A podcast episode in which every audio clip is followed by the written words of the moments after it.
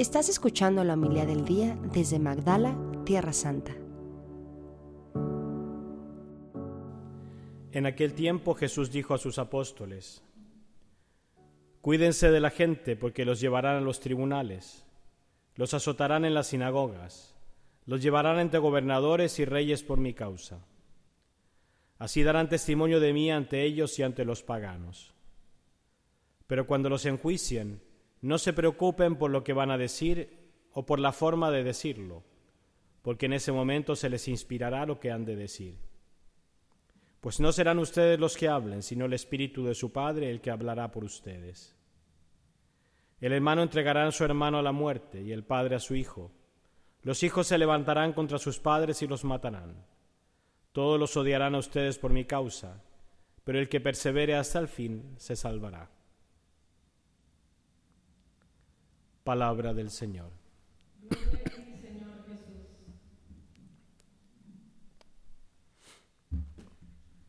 Les pido me perdonen, en parte por la voz, porque eh, estoy un poco resfriado, y segundo porque para variar, para variar me equivoqué de color y vine de blanco cuando tendría que estar de rojo, porque es un mártir.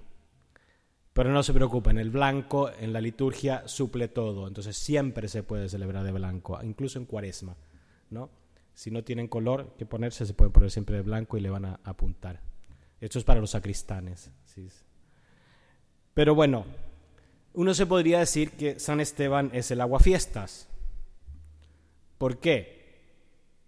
Porque estamos cantando villancicos, paz y amor, paz en la tierra los hombres de buena voluntad, todo alegría, todo paz, y nos ponen un mártir al día siguiente, como para decir, eso es lo que te espera.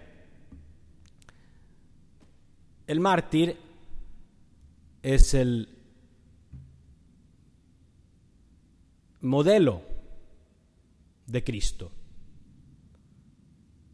Entonces, Padre, ¿qué? Tenemos que ir todos a tierra de paganos a entregar que nos corten la cabeza, como decía Santa Teresa, ¿no? Cuando tenía como nueve años, que se escapó a tierra de moros para que le cortaran la cabeza y ser mártir del Señor. No, porque el mártir es el que sigue a Cristo hasta la última instancia. Es muy fácil seguir a Jesús. Aquí, niño rechonchito con cachirulos rubios y ojos azules, que nos invita y que nos hace un mensaje de paz y amor. Todos lo seguimos a ese niño. Pero, como dice el libro La imitación de Cristo, ¿no?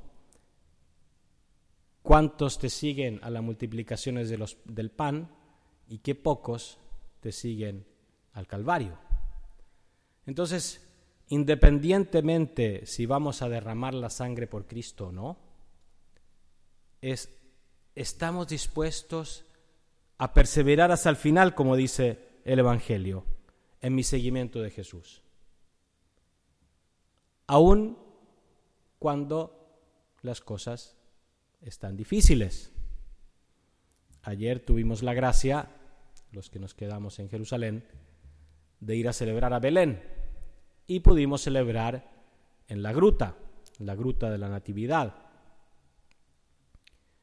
pero se, aprecia, ¿no? Un clima de tristeza, un clima a veces un poquito bajo, de amargura. ¿Por qué? ¿Por qué celebrar esta Navidad en, en esta situación?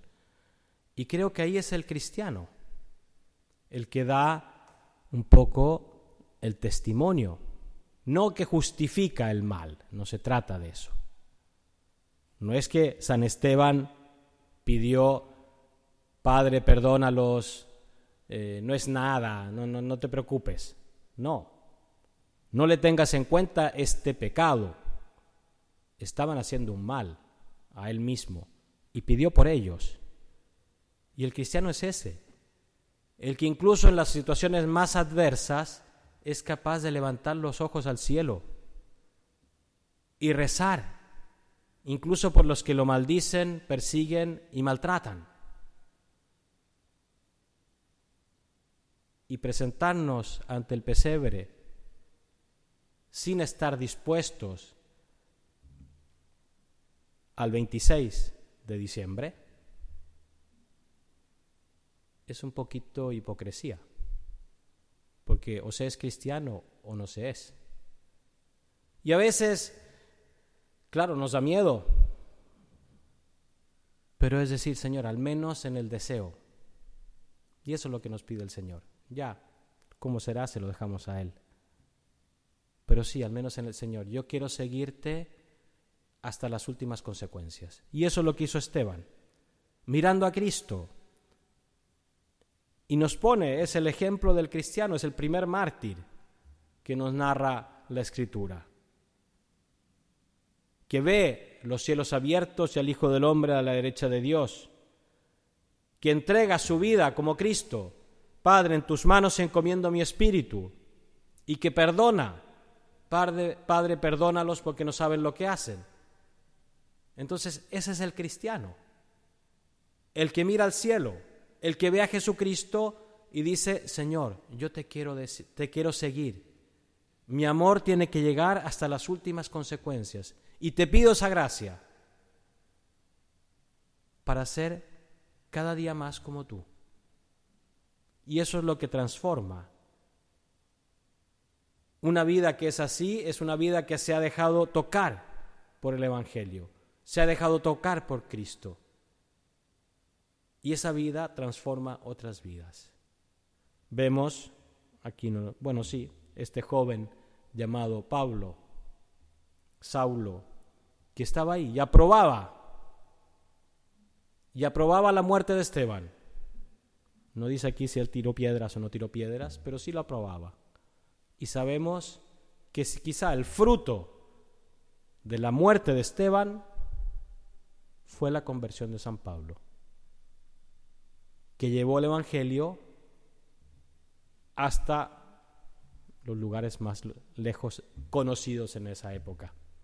Y gracias a él llegó la fe y la luz del Evangelio a cada uno de nosotros. Entonces pidamos esa gracia al Señor, pidamos la María a José aquí en el pesebre, le pedimos Señor, eso que te digo ahora, aquí en el pesebre que lo lleve hasta las últimas consecuencias en mi vida.